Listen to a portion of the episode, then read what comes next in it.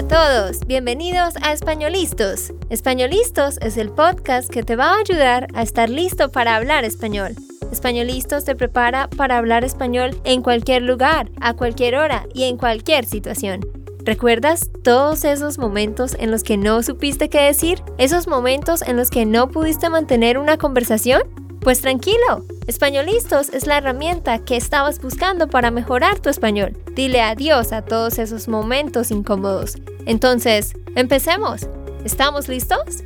Yo soy Andrea, de Santander, Colombia. Y yo soy Nate, de Texas, Estados Unidos. En el episodio de hoy he invitado a una persona muy especial a quien voy a estar entrevistando.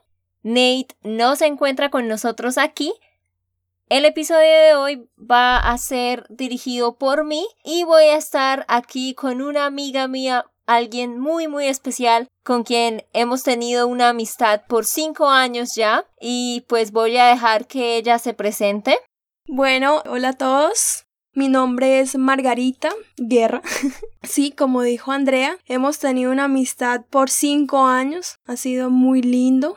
Y bueno, eh, aquí que compartiendo con ustedes. Sí, eh, yo he invitado a Margarita porque quiero hacerle una entrevista a ella para que ustedes escuchen pues el tipo de preguntas que le pueden hacer a una persona como para preguntarle sobre su vida, sobre su niñez, sobre sus estudios, sobre las cosas que ha hecho. Entonces lo que vamos a hacer es que vamos a estar averiguando la vida de Margarita, como decimos en Colombia, chismoseando, como gossiping, o sea, haciendo muchas preguntas a la otra persona sobre su vida. Y ustedes pueden tomar nota de esas preguntas que yo voy a hacer para que, como dije, las tomen como referencia para otra conversación que puedan tener con un nativo en algún momento. Y al final vamos a tener preguntas de comprensión. Voy a hacerles 10 preguntas sobre esta entrevista que van a escuchar. Y también vamos a hablar sobre la cultura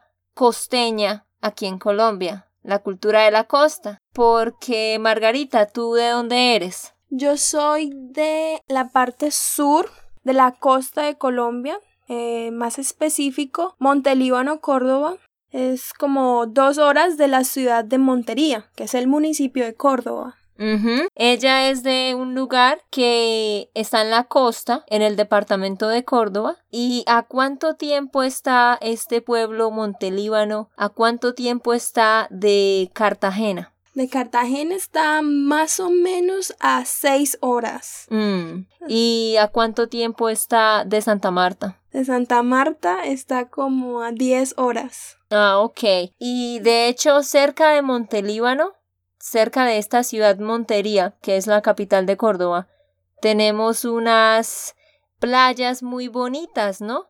¿Cuáles son los nombres de esas playas? Bueno, están Coveña, Tolú, como las más conocidas Mm. principalmente. Sí, yo creo que ustedes han escuchado de Tolú y Coveñas, porque Margarita, no sé si has escuchado, pero de hecho hay cruceros que pasan y paran a veces ahí. ¿Sí sabías? No, no en realidad.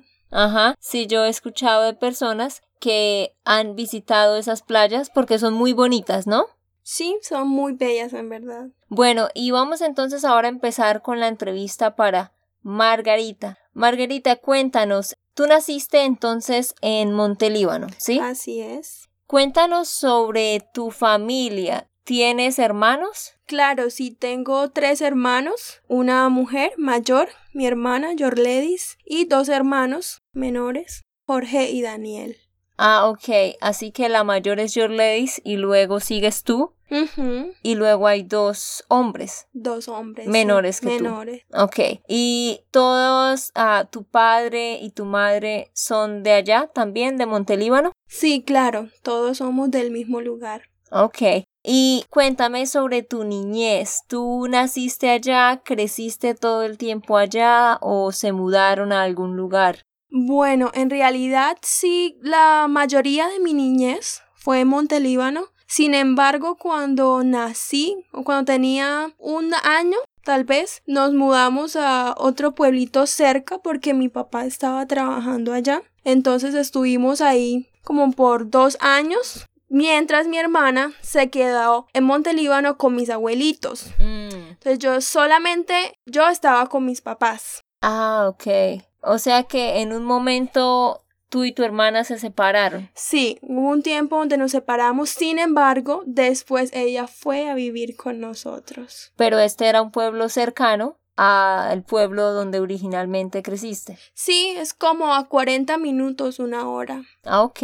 Y entonces allá estudiaste la primaria y la secundaria, me imagino. La estudié en Montelíbano. Claro, allá estuve ya en eh, el colegio, empecé. Eh, mi primaria la hice en un colegio distinto a donde hice mi secundaria o el bachillerato, como decimos. acá. Ah, sí, acá en, en Colombia decimos bachillerato en vez de secundaria para high school o secondary school. Y cuéntame, ¿cuál fue tu mejor año mientras estabas en la escuela o en el bachillerato? ¿Cuál fue el año de estudio que más te gustó? Bueno, en realidad, el que más recuerdo es uno donde compartíamos mucho con, con mis amigas. Creo que más que las enseñanzas o todo lo que uno puede aprender en el colegio, el haber compartido con los compañeros es una de las experiencias más significativas. Y me acuerdo que con mi grupo de amigas, éramos cuatro, eh, nosotras reuníamos papel, reciclábamos papel para irlo a vender. Mm. Y de ahí eh, ahorrábamos dinero para comprarnos cositas, dulces y demás. Es como, era bien chistoso, la verdad. O sea, vendías papel para ganar un poquito de plata. Sí, algo así. ¿Cuántos años tenías cuando eso? Ya estaba en mi secundaria, de hecho, como en octavo, séptimo y octavo. El grado séptimo y octavo. Ah, Sí. ok. Y dime sobre cuál fue como esa mejor experiencia de niña. ¿Qué es lo que tú más recuerdas de cuando eras una niña? ¿Cuál es la mejor experiencia de tu niñez? En la Navidad, Mm, en la época de Navidad, era como una experiencia mágica, si se puede decir, como ver las calles adornadas, llenas de luces, los villancicos, la- las comidas típicas, todo eso como que cuando era niña me emocionaba demasiado. Acá en, en Colombia, en diciembre, tenemos la costumbre de que en Navidad se estrena ropa. Sí. Es decir, compras ropa nueva. Ese día te pones una, una ropa nueva. Entonces, eso como que también te emocionaba. ¿Qué era lo que iba a estrenar este año? ¿Qué era lo que me Mm. iba a colocar nuevo? Los regalos que iba a recibir. Mm. Y pues sí, era como una experiencia muy, muy emocionante.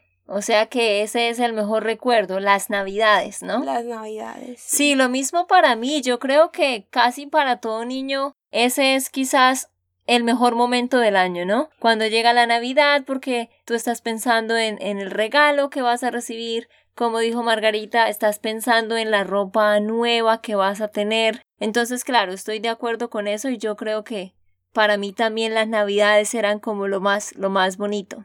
Y cuéntame un poquito ahora sobre cuando ya empezaste a crecer, ¿a qué edad te graduaste? Me gradué en el 2011. Tenía 17 años. Acababa de cumplir 17 años. Ah, ok. Te graduaste a los 17 años de edad. ¿Y qué hiciste después de eso? ¿Fuiste inmediatamente a la universidad o hiciste algo diferente? No fui directamente a una universidad como tal, sin embargo sí fui a una escuela de entrenamiento misionero, Mm. se llama Juventud con una misión, donde he estado trabajando por ya prácticamente seis años. Oh, wow. Y bueno, ahí estuve en el primer año.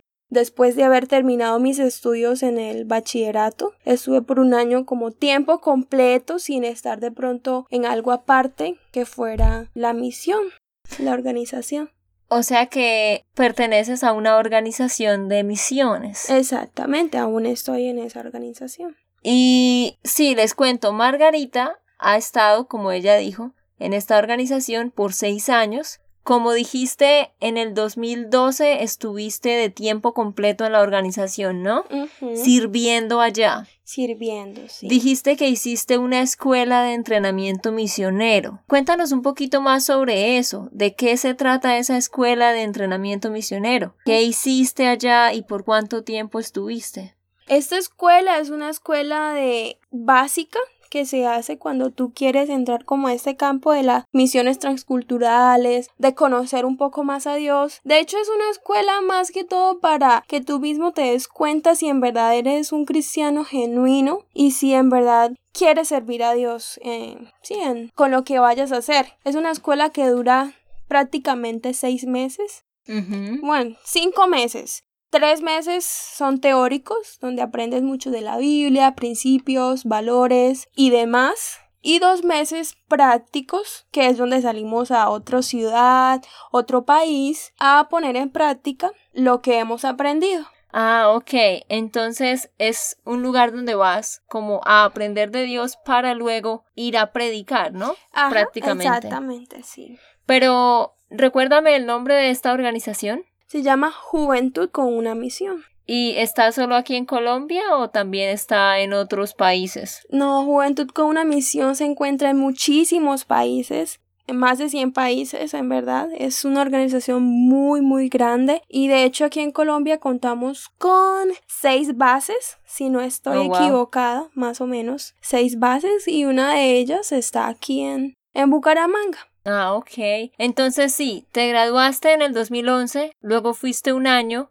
de misiones, hiciste la escuela, pero la escuela fue por cinco meses. Sí. ¿Qué hiciste el resto del año? Bueno, entonces depende de lo que Dios como hable. En mi caso, yo recibí ese deseo de seguir sirviendo en la organización, de como afianzarme mucho más en lo que estaba aprendiendo. Entonces me quedé como personal de servicio, Mm. mm, staff, como le Parte decimos. del staff, de la logística. De la logística, sí. Y estuve ahí sirviendo, aprendiendo mucho más cómo es esto del liderazgo, cómo es esto de la vida cristiana. Sí, porque esta es una organización que básicamente se enfoca en formar a los jóvenes cristianos como líderes, ¿verdad? Para impactar pues la generación, ¿no? Exactamente. Porque tristemente vemos que hoy en día los jóvenes, por decirlo de alguna manera, se están perdiendo en el alcohol, en la droga, como que no quieren hacer nada, sino solo hacer cosas locas, ¿verdad? Y no quieren estudiar, no quieren quizás pensar en un futuro. Entonces eso es lo que hace esta organización, como tratar de direccionar a los jóvenes, ¿verdad? Y les cuento que Margarita, de hecho, ha estado siendo parte de un ministerio que se enfoca principalmente en disipular niños Mm, sí. y jóvenes, ¿no, Margarita? Así es, sí. ¿Cuál es el nombre de este ministerio? Bueno, ese ministerio se llama King's Kids, que en español es Hijos del Rey. Y precisamente como dice Andrea, es una, un ministerio, perdón, que entrena, que disipula niños jóvenes para llevar el Evangelio. Uno de los lemas principales tanto de Juventud con una misión, o sea, de la organización, como del ministerio, es conocer a Dios para darlo a conocer. ¿sí?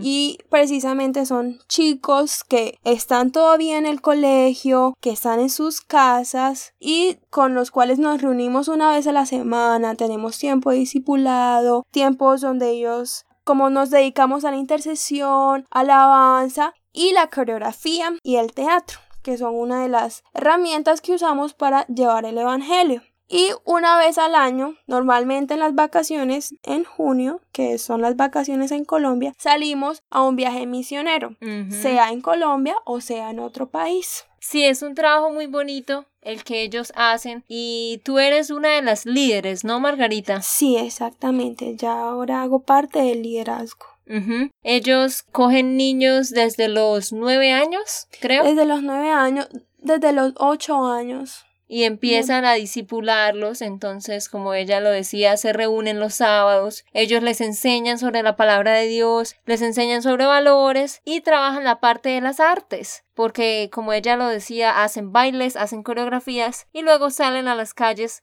a presentar eso. Es algo muy bonito, ¿no? Porque hoy en día un niño de 8 años, 9 años, ¿qué está haciendo? Viendo televisión o está siempre en el celular y no hacen nada más. Entonces es una labor muy, muy bonita la que está haciendo este ministerio. ¿Y cuántas personas conforman este ministerio aquí en Bucaramanga? Bueno, actualmente, bueno, estamos empezando el año con 24 personas porque seis de ellos se graduaron en ese diciembre que pasó y están saliendo a diferentes lugares a hacer su escuela de misiones. La Mm. escuela que yo hice hace 6, 5 años, en el 2012. Es que eso es otra cosa que les quería compartir. Hay en esta organización hay diferentes ministerios, diferentes ramas, pero la idea es que cada persona que ingresa haga la escuela de discipulado y entrenamiento misionero, ¿no? Donde, como Margarita ya nos comentó, la idea es disipular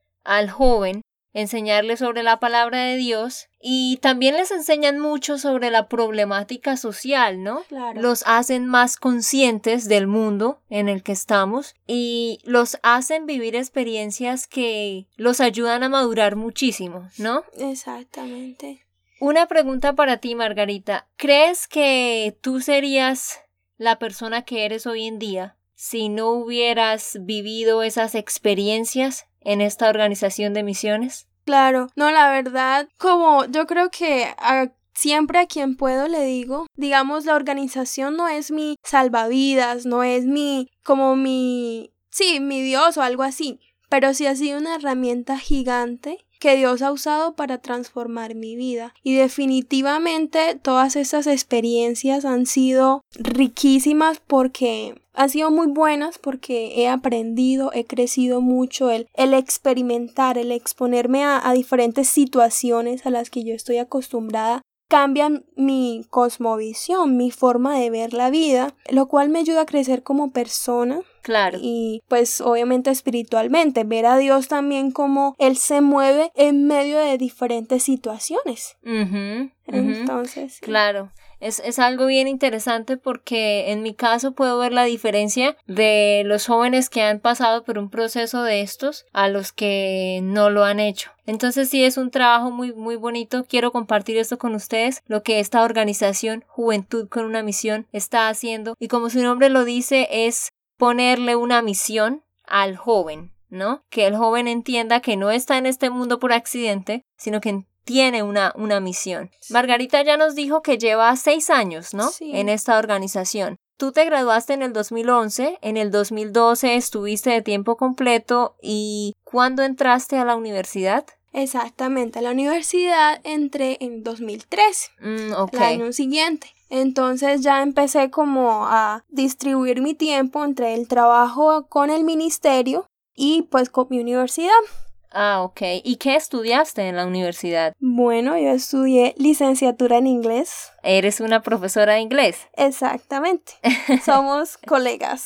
Es Sí. que ella estudió la misma carrera que yo estudié. Es una licenciatura en inglés y español, pero el énfasis es más en inglés. Sí. Pero tú puedes enseñar inglés y español también. ¿Y cuánto tiempo duró esta carrera, Margarita? Normalmente toma cinco años. Yo pude salir en cuatro años y medio.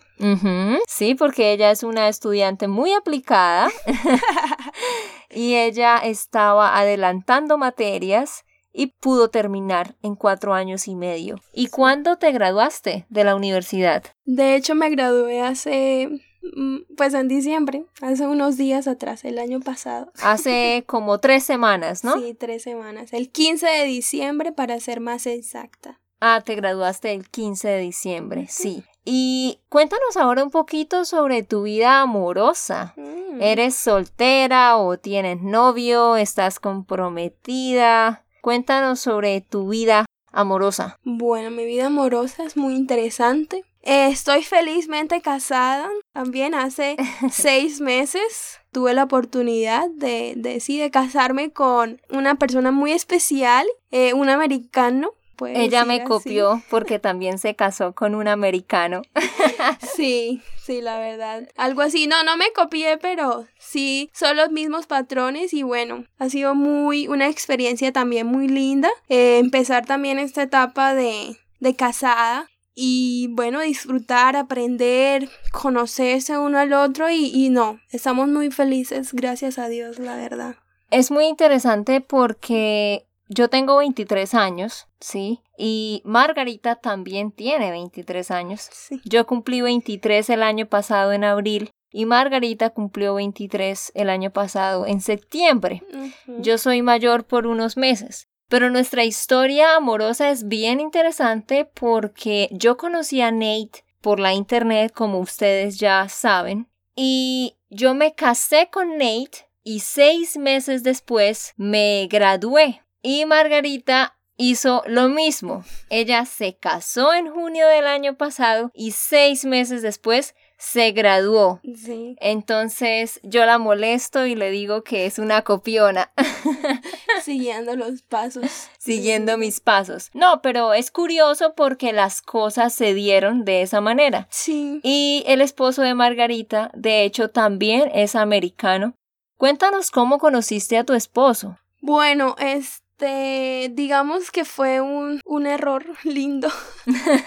Porque, un accidente con propósito. Sí, un accidente con propósito. De hecho, él me agregó en Facebook pensando que yo era otra persona. Entonces, pues ahí como que fue el primer contacto, al menos visual, de que tuvimos, pero después en como un mes después de que me agregó en Facebook, nos encontramos de sorpresa en una reunión de la organización porque él también pertenece a la organización, pero él estaba trabajando en Pereira. En, otra, ciudad. que hay aquí en Colombia. Entonces teníamos una, una reunión nacional de todos los líderes y pues ahí estaba este hermoso hombre y pues empezamos a hablar, a hablar y bueno, duramos un año de amigos, hablando, conociéndonos y finalmente un año después de estar hablando y todo eso pudimos empezar una relación de noviazgo. Y terminaron casándose el año pasado en junio. Ustedes pensarán, ¿cómo es posible? Ellas tienen 23 y ya están casadas. La cultura aquí es un poco diferente porque, bueno, en Norteamérica la gente se casa más o menos a los 28, 29 o 30 años, es lo que yo he visto. Pero acá los cristianos tenemos un modo de pensar un poco diferente y por eso ustedes encontrarán que mucha gente de 23, 22, 24 años se casa, como en mi caso que me casé a los 22 años. Pues bueno, eso es como el resumen de lo que ha sido la vida de Margarita, ¿verdad? Sí, en cuanto a estudio, en cuanto a familia, en cuanto a su ministerio, en cuanto a su vida amorosa. Y como les dije, ella es de la costa, sí. así que ella nos va a contar ahora en estos minutos que nos quedan un poco sobre cómo es la gente en la costa, cómo es la cultura de, de, de los costeños aquí en Colombia. ¿Cómo describirías tú la cultura costeña, Margarita? ¿Son personas que se conocen por qué cosa? Bueno, para empezar, como lo más básico es nuestro acento. Cambia muchísimo al, al santanderiano, al paisa, pues otros acentos que tenemos. Sin embargo, yo estoy un poco más neutralizada, es decir, Sí. mi acento ya no es tan puro porque ya llevo varios años acá en Santander, porque eh, estoy estudiando otras lenguas. Yo digo que eso ayuda a que uno pues neutralice la voz, como que el acento, acento. se, se apacigua un poco. Sea más estándar. Más estándar, sí. Sin embargo, creo que es una de las de las cosas que tú notas primero, por ejemplo, para mi esposo es súper difícil entender a otras personas que hablan costeño, porque hablamos muy rápido, porque nos comemos las palabras. Nosotros en vez de decir para, decimos pa. Para ir a mi casa, pa ir a mi casa. O, por ejemplo, ustedes no dicen cómo te llamas, sino cómo te llama. ¿Cómo te llamas? Sí. La, Quitan la S. De hecho, la, G, la S toma un sonido de una J. Entonces, por ejemplo, la S y la R. Por ejemplo, puerta, uno dice puerta. Pues, ¿sí? Eh, algo así. Por ejemplo, ellos la palabra Cartagena dicen más o menos como Cartagena. La R la cambian más o menos por una L o a veces como que Sí. hacen como una un sonido de una como de una J más bien, ¿no? Más bien una G, diría. Como una G, Sí, una G como de ga- ga- gato. como de ga, ga, Cartagena, claro, sí. Es un acento bien raro, por eso no les aconsejo que vayan a aprender español a la costa. Pues podrían, solo que tendrían la ventaja de entender a los costeños. Sí, pero como ustedes pueden ver, Margarita, gracias a Dios, no tiene un acento tan marcado ya en este momento y es porque ella ha vivido aquí en el interior ya por muchos años. Sí. Esa es una de las grandes diferencias, el acento. Sí. Pero ¿cómo es la cultura de la gente, el diario vivir? ¿Cómo se comporta la gente allá? Bueno, este, la costa también se caracteriza por el calor, es muy fuerte, entonces, Mm, no sé, la forma de vestir es más relajada, en chancletas, flip-flops, Sí, chancletas. chancletas, en pantalonetas, no sé, y muy, muy relajados. Muy, muy despreocupado en el modo de vestir. Por principalmente el clima. Em, nuestra comida es muy pesada. Los desayunos normalmente son arepa arepa de huevo. Bueno, si vienen a la costa, ustedes preguntan por una arepa de huevo y van a ver, es muy rico, pero tiene mucha grasa porque es frito y tenemos mucha comida frita. Entonces es como una de las Diferencias. diferencias, pero también hay comida muy rica, como el arroz de coco, el pescadito. Los bueno, patacones. patacones, es muy rico. Los patacones son plátanos verdes fritos. La comida de la costa es rica, pero como lo dice Margarita, de verdad tienen muchos fritos y no es que se coma muy saludable. Mm. O sea, ensaladas y cosas Mm. como esa realmente no no se come mucho eso allá, ¿verdad? Sí. Y la gente también es muy alegre. Sí, eso es algo muy bueno. Ese es como el punto a favor de los costeños, ¿no? Sí. Siempre están alegres, siempre tienen música, siempre están celebrando. ¿Qué más? ¿Cómo Sí. más describirías tú a los costeños? Sí, es, yo creo que siempre hay una celebración para todo. Para cualquier cosa hay una celebración. Diciembre es un festival, es un carnaval completo. hay música en cada esquina de las casas. Hay, sí, de todo, muchos fuegos artificiales y demás. Entonces, si ustedes quieren ir a una parte muy, muy feliz y muy amante de la fiesta, tienen que ir a la costa. Y pues bueno, ya aquí vamos a terminar con esta entrevista. Gracias Margarita por compartir con nosotros. No, gracias a ti, espero que ustedes me hayan entendido también. Bueno, fue un gusto. Gracias de verdad, Mar, por, tu tiempo. Y bueno, como ella dijo, espero que ustedes le hayan entendido. Recuerden que pueden descargar la transcripción en www.espanolistos.com. Y ahora vamos a ver las preguntas de comprensión, como les dije al principio, para ver cuánto ustedes entendieron.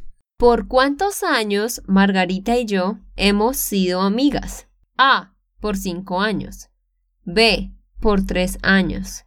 C. Por nueve años. ¿Cuál es la respuesta correcta? ¿Ustedes qué piensan? ¿Cuál es? Es la A. Por cinco años. Muy bien. Pregunta número 2. ¿Cuántos hermanos tiene Margarita? A. 3. Dos hermanas y un hermano. B. 3. Dos hermanos y una hermana. C. 2. Un hermano y una hermana. ¿Cuál es la respuesta correcta? ¿Qué piensan ustedes? Es la B. Tiene 3. Dos hermanos y una hermana. Perfecto. Vamos para la pregunta 3. ¿Ella pasó toda su niñez en el mismo lugar? A. Sí, siempre estuvo en Montelíbano. B. No. Hubo un tiempo en el que se mudaron a un pueblo cercano. C. No. Por un tiempo se mudaron a una ciudad cercana. ¿Cuál es la respuesta correcta? ¿Qué piensan ustedes? ¿Qué piensan? Es la B. No, hubo un tiempo en el que se mudaron a un pueblo cercano. Número 4. ¿Hizo la primaria y la secundaria en el mismo lugar? ¿Sí o no? La respuesta es no. Ella hizo la primaria y la secundaria en diferentes lugares. Pregunta 5. Según Margarita, ¿cuál es una de las experiencias más significativas del colegio? A. Poder aprender nuevas cosas. B. Compartir con los compañeros. C. No estar en la casa todo el tiempo. ¿Alcanzan a acordarse cuál era la respuesta para esto? ¿Cuál era? Es la B. Compartir con los compañeros. Pregunta 6. ¿Qué era lo que más le gustaba a Margarita de su niñez? A. Reciclar con sus amigos. B. La Navidad. C. Sus cumpleaños. ¿Qué piensan ustedes? La respuesta es la B. La Navidad. ¿Ok? 7. ¿Cuándo se graduó Margarita y cuántos años tenía? ¿Cuándo? ¿Se acuerdan? Voy a darles las tres opciones. A. En el 2012 y tenía 17 años. En el 2011 y tenía 16 años. En el 2011 y tenía 17 años. La respuesta es la C. En el 2011 y tenía 17 años. Aquí estamos hablando de cuando ella se graduó del bachillerato de la secundaria. Pregunta 8.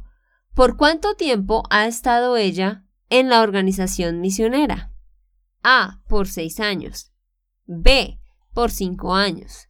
C. Por casi seis años.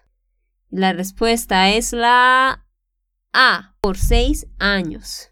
Número 9. ¿Cuándo se graduó Margarita? A. El 15 de noviembre del 2017. B. El 15 de diciembre del 2017. C. El 15 de septiembre del 2017. ¿Cuál es la respuesta? ¿Se acuerdan? Esa está fácil. Es la B. El 15 de diciembre del 2017. Y ahora vamos para la última pregunta. 10. ¿Por qué dijimos que el esposo de Margarita fue un accidente con propósito? A. Porque él la agregó a Facebook para poder conocerla. B. Porque él la agregó a WhatsApp por accidente. C. Porque él la agregó a Facebook pensando que era otra persona. ¿Cuál recuerdan ustedes que era la respuesta para esto? ¿Cuál sería la respuesta? Es la C, porque él la agregó a Facebook pensando que era otra persona. Listo, entonces, por favor, déjenme un comentario, mándenme un mensaje diciendo cuántas respuestas contestaron, cuántas respuestas les quedaron bien, ¿vale? Ok, esto fue todo por el episodio de hoy. Esperamos que les haya gustado y que hayan aprendido. Y recuerda, si sientes que estás listo para aprender español, solo da un clic en Español Listos. No olvides dejar tus comentarios de lo que te gustó y los temas que quieres que tratemos. Suscríbete y déjanos tus reseñas. Españolistas les dice chao chao y hasta, la próxima.